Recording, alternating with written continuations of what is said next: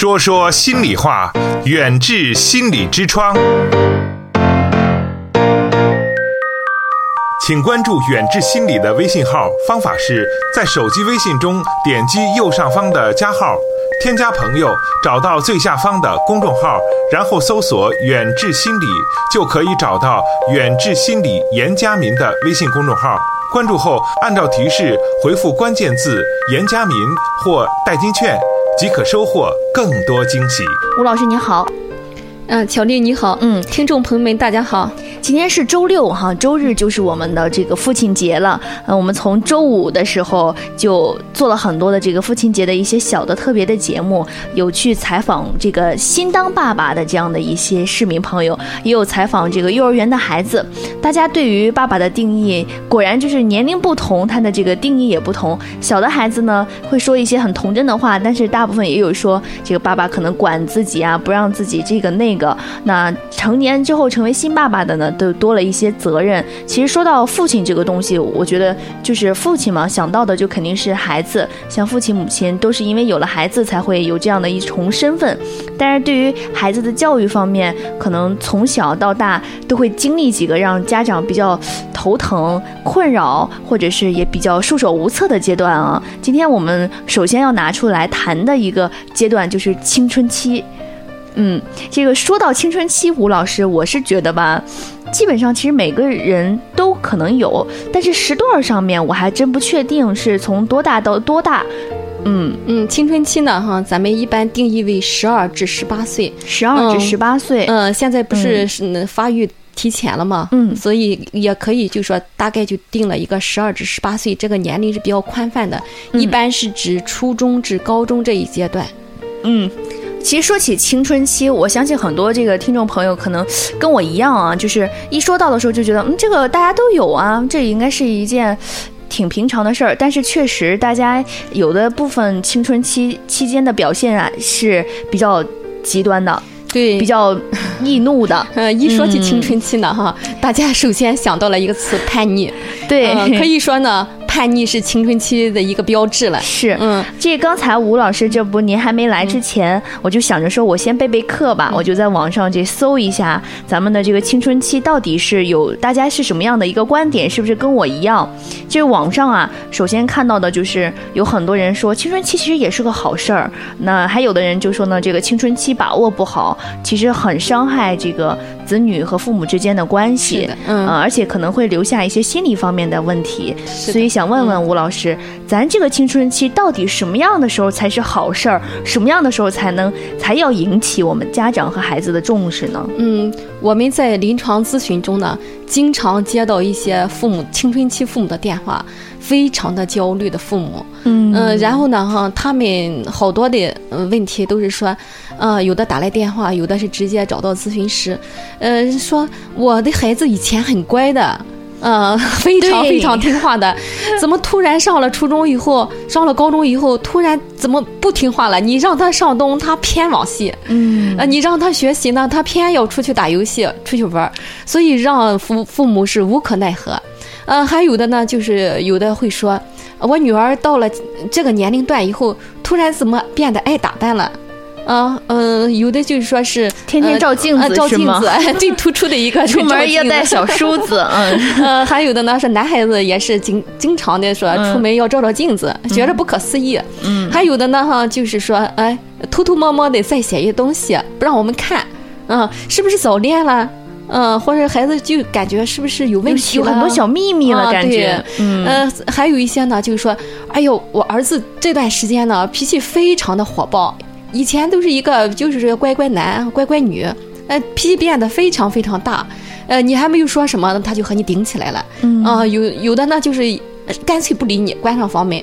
有的呢，就是和你沟通的时候就是吵吼，嗯甚至呢，哈，有儿子有几次甚至呢挥起拳头啊，想想打打爸爸这种感觉，嗯嗯，这都是呢青春期的表现。当然还有一些严重的，像厌学，呃，不上学，呃，甚至出现了网瘾、网呃长期打游戏、自闭、抑郁等等哈。当然，这是青春期的一些特殊情况，这是一些有问题的孩子需要进行心理咨询。其实围绕青春期，我记得还有很多的这样的电视剧呢。你比如说《青春期撞上更年期》，对，听上去就像一个一场战争 啊。还有青春期、青春派这样的电影也挺多的。嗯，是。所以其实青春期这个东西，大家都。关注的比较多，但是真是像吴老师你说的这样的一些比较具体的一些案例啊，或者是一些家长容易忽视的，或者是家长要注意的问题，可能电视上是呈现不出来的。那毕竟是一些剧情。现在就是说，一呃，中央电视台拍了一个镜子，嗯，有有机会家长去看看，总共三集，就是所有的就是。青春期的孩子出了问题，然后呢，孩子的问题呢，照射出映射出来的就是家庭的问题。家庭孩子的问题是家庭的一面镜子。嗯，大家有机会可以看一下，在这里我也不多讲了哈。嗯。其实呢，青春期呢，哈是青春期叛逆呢，是人生的一个成长发展的阶段，是很多孩子必须要经历过这么一个阶段。就是撞上青春期了，孩子和家长也不要惊慌，嗯，不要惊慌，也不要焦虑啊。呃，适当的叛逆呢，哈。嗯，对孩子的成长发展是有好处的，是吗？嗯，而且青春期呢，像就是像更年期一样，也是生理的发展一个需求，嗯，也是一个短暂的过程。嗯，孩子呢，经过只有经历了这样一个短暂的挣扎、痛苦以后，他才学会成长啊。嗯，在这里呢，我先给大家讲一个故事。嗯，这个故事呢，就是一个题目叫《少年》，实际它就是一个在寻找自我的过程。这是一个十七岁的少年。嗯，他进入叛逆期以后呢，哈，他家里的交流方式，刚才说到了，就是吼，就是吵。中国式家 教育是吗？对，很多现代人都会说中国式教育杀伤力非常厉害。嗯，就是进入叛逆期以后呢，青春期整天的就是硝烟四起，吵声不断。是。嗯，是后来呢，哈，这个爸爸呢，就，呃，有一天呢，终于忍不住，就是坐下来以后呢，真诚的和儿子，咱俩交流一下吧，沟通一下吧，儿子，你到底是怎么想的？呃，然后儿子就说呢，哈，呃，我觉得我已经长大了，不不不是你们操控的棋子了啊。然后呢，我需要有自己的生活，我要去寻找自我。嗯嗯，爸爸说，那你想怎么做才能寻找自我？啊，就是背起行囊，啊，去上外面的世界去寻找自我价值。嗯，爸爸呢就是说好，啊，然后给了他五百块钱，啊，说，嗯，可以。如果寻找不到的时候，你再回来；如果寻找到了，你再回来，家永远是向你敞开的。于是呢，这个孩子呢就拿起了这五百块钱，就开始，嗯，踏向了离家越远越好。他的心呢就是说我尽快的离开家，我要去那个什么，做一个自由的自己，不要再受爸爸妈妈的约束了。嗯，但是呢，哈，呃，到了离家很远的城市，五百块钱很快就花光了。嗯，这时候呢，为了生存，为了生计，孩子呢就没有办法去打工。嗯，就是为了打工呢，虽然条件很苦，但是呢，哈，再苦再累，他就是一为了填饱自己的肚子，然后有个地方住。嗯，后来呢，哈，嗯嗯，他这个孩子呢，哈，就是说，嗯，在这一年的过程中，在外飘荡一年的时候，实际他也很痛苦，他也想回家了。嗯，但是呢，他又怕回去以后被别人嘲笑。所以他坚持下来了。这一年中，他也去那个卖过报纸，撒过广告，做过门童，但是都是一些小零工，都是一些小零工。嗯，就是这样的一年过去的时候，他的手上也长满了老茧。他的心呢，随着时间的经历的事情呢，他也渐渐懂得了父母的良苦用心和他父母满满对他的爱。他一直觉得父母是不爱他的。嗯嗯，相信这一年下来，他肯定是很多事情就慢慢自己就慢慢自己看透了，知道了，理解了。嗯，然后他终于打起打起了那个熟悉的号码，啊，当接通电话的这个听到了父亲激动的声音和母亲啜泣的一些哭声，然后父亲说：“你找到你想要的，你就回家吧。”嗯，结果孩子呢买上票，然后呢他的嗯背包里头还添加了。用自己的汗水给妈妈、给爸爸妈妈买的两件新的内衣。嗯嗯，在这个经历了一些小的艰苦的一个生活的体验之后，也懂得了回报父母。嗯嗯，这是一个孩子一个成长的故事，成长的故事的故事。所以说，家长还是需要耐心的。嗯，刚才这个吴老师说了，我们这个青春期的叛逆啊，不需要太紧张、太慌张。这个呢，就是一个该到了年纪该出现的症状呢，就是会出现的啊。但是呢，我觉得这个青春期也不能说。嗯，它就跟感冒一样，虽然大家都知道感冒了吧，过了一段时间就会好，但是我们得有这个判定自己是不是得了感冒，得了哪种感冒，吃哪种药的这样的一个情况啊。所以想问一下吴老师，你看像这种青春期，它基本上，嗯，我们要关注的呢，就是他在这个每个孩子的心理啊、行为的特点。你看，像青春叛逆期，它基本上是什么表现呢？还有它的形成的原因又是什么样的呢？嗯。嗯，就是说家长呢，哈，要正确面对孩子的叛逆问题。首先要了解青春期的一些心理行为特点。嗯啊，嗯，首先呢，哈，这个青春期呢，啊，是因为生理发育成熟，生理发育成熟导致的一个成人感的需求。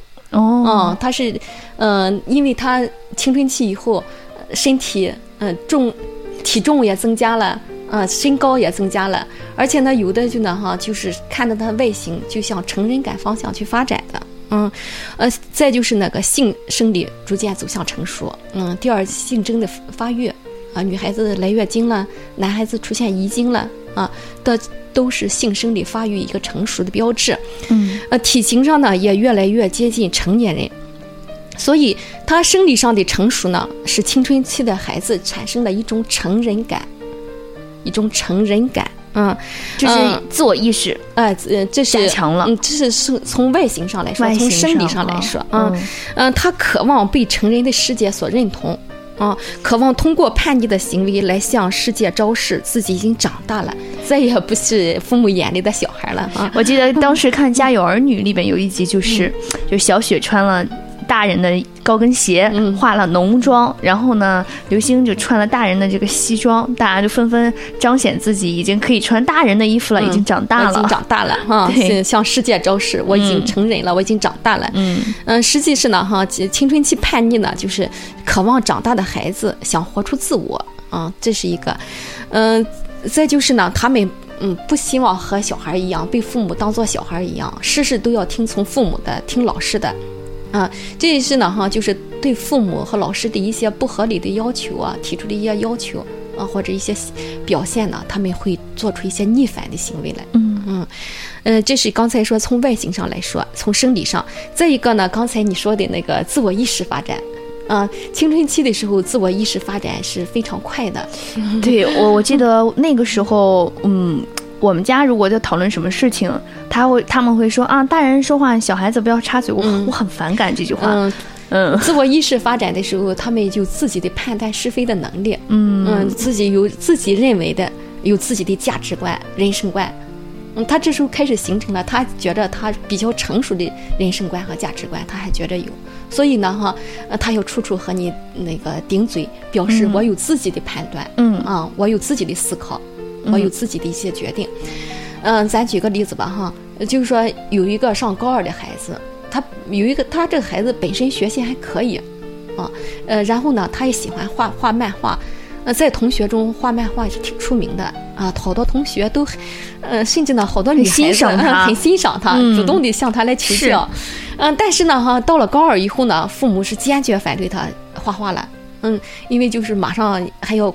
嗯，不长时间要高考了。从父母的角度上是怕孩子兴趣太涉猎的这个太深了，影响了他的学习时间。对，嗯，怕影响学习，啊，导致成绩下降。嗯，结果呢，孩子父母这样一干涉，不让他画画，孩子真的就和这件事就和父母拧起来，就顶起来了。你不让我画，我就不学习。嗯，然后呢，他就慢慢的就开始也不去，最后发展到不去上学。呃，最后呢，哈，就是呃，心理咨询师就和父母说，嗯，还是让他干他喜欢的一些事情，啊，当孩子开始学画画去画画的时候，也开始去学习了，嗯，这就是说呢，孩子呢，哈，是，嗯，有些事情呢，哈，就说是，嗯，他有自己的主见，他有自己的想法。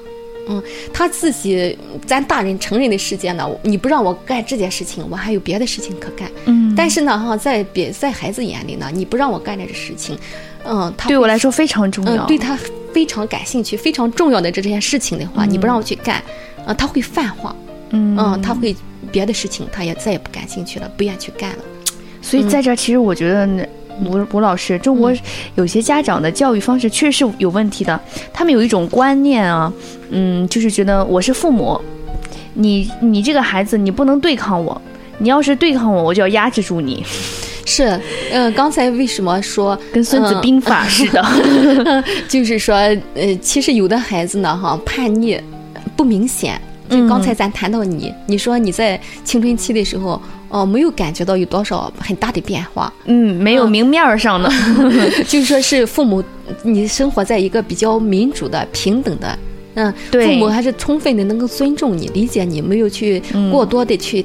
打压你，去管制你。是 我记得我那个时候，我我们小时候就是穿衣服，有时候，比如说天气它这个一冷，大家都要穿大外套，大外套不好看啊，就就喜欢穿的少。然后我要出门的时候，我妈就说：“哎呀，今天天儿挺暖和的呀，你不用穿外套，你就穿这个就行哈。我看外面这些人都穿着棉袄什么的，哎呀，这么这么凉快，哪用穿？不用穿。然后他就故意反着话说。嗯，然后有的时候我说今天我们学校老师。说了说不能穿那个奇装异服，我也不知道什么是奇装异服啊。我们本来周一到周五就只能穿校服，我周六周日穿自己的衣服还要被管。然后我妈他就他就说，那你周一到周五也穿？我说那老师肯定找我找你找我不要紧儿，你想穿你就穿。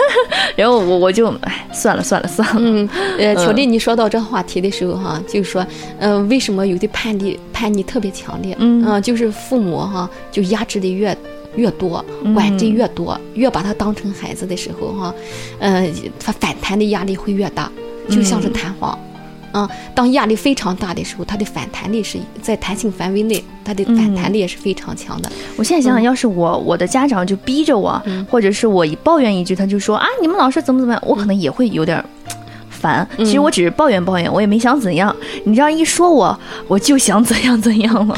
嗯，就是说，呃，刚才又讲到了一个哈，其实就是青春期的孩子是有标新立异，标新立异，追求新奇，有标新立异啊，他想追求与众不同。嗯嗯，在我接的有个个案里头，最明显的一个哈叛叛逆的一个孩子，就是说他就是他同学有扎耳朵眼儿的。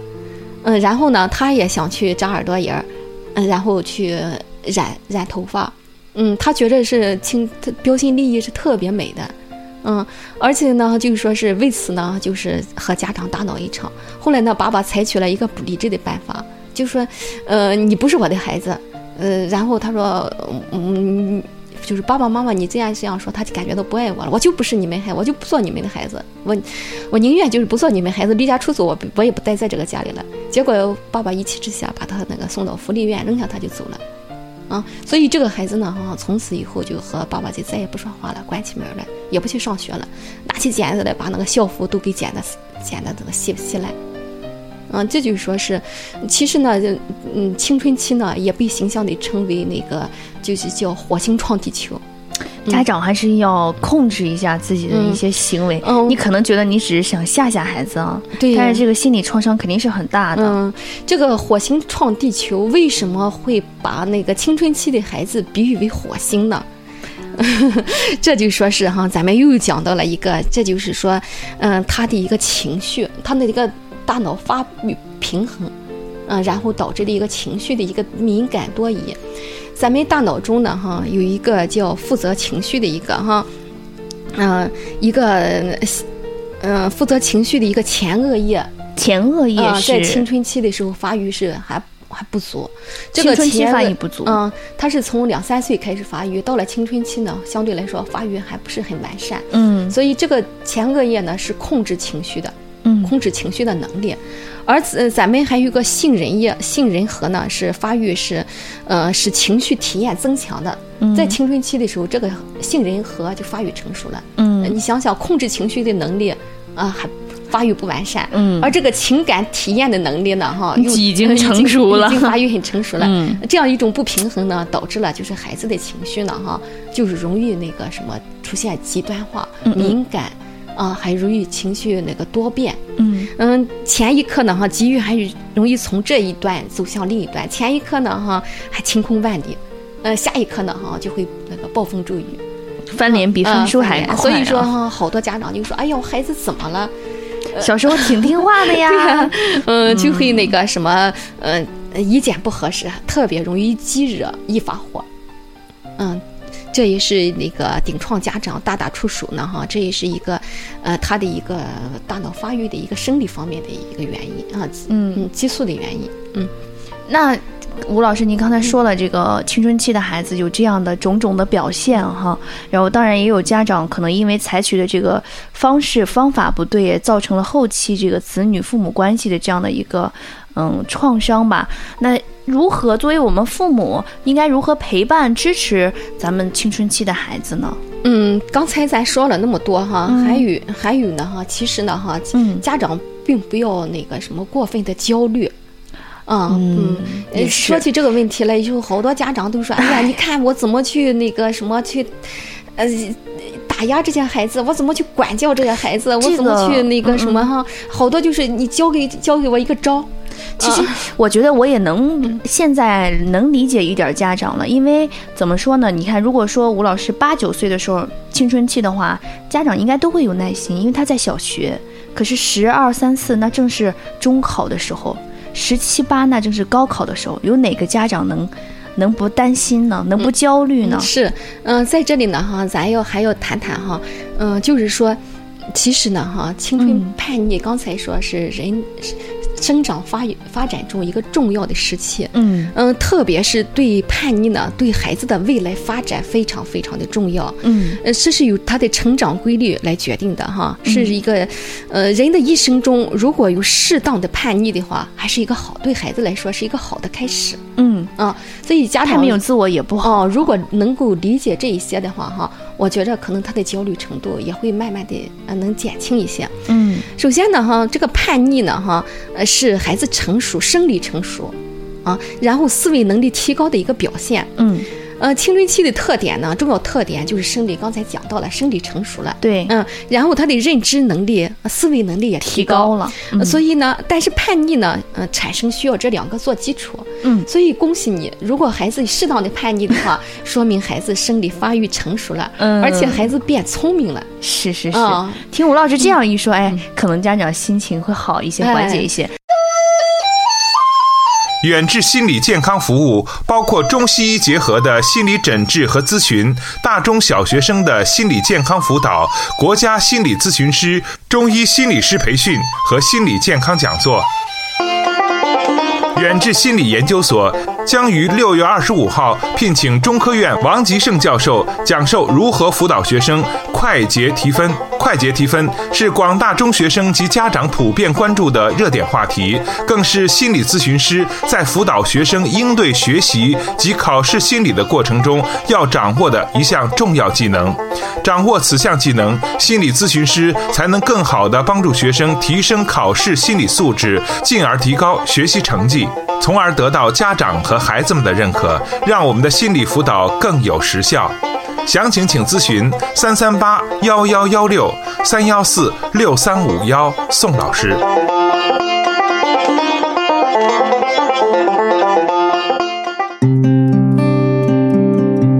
听众朋友，远志心理用中医打开中国人的心灵之窗。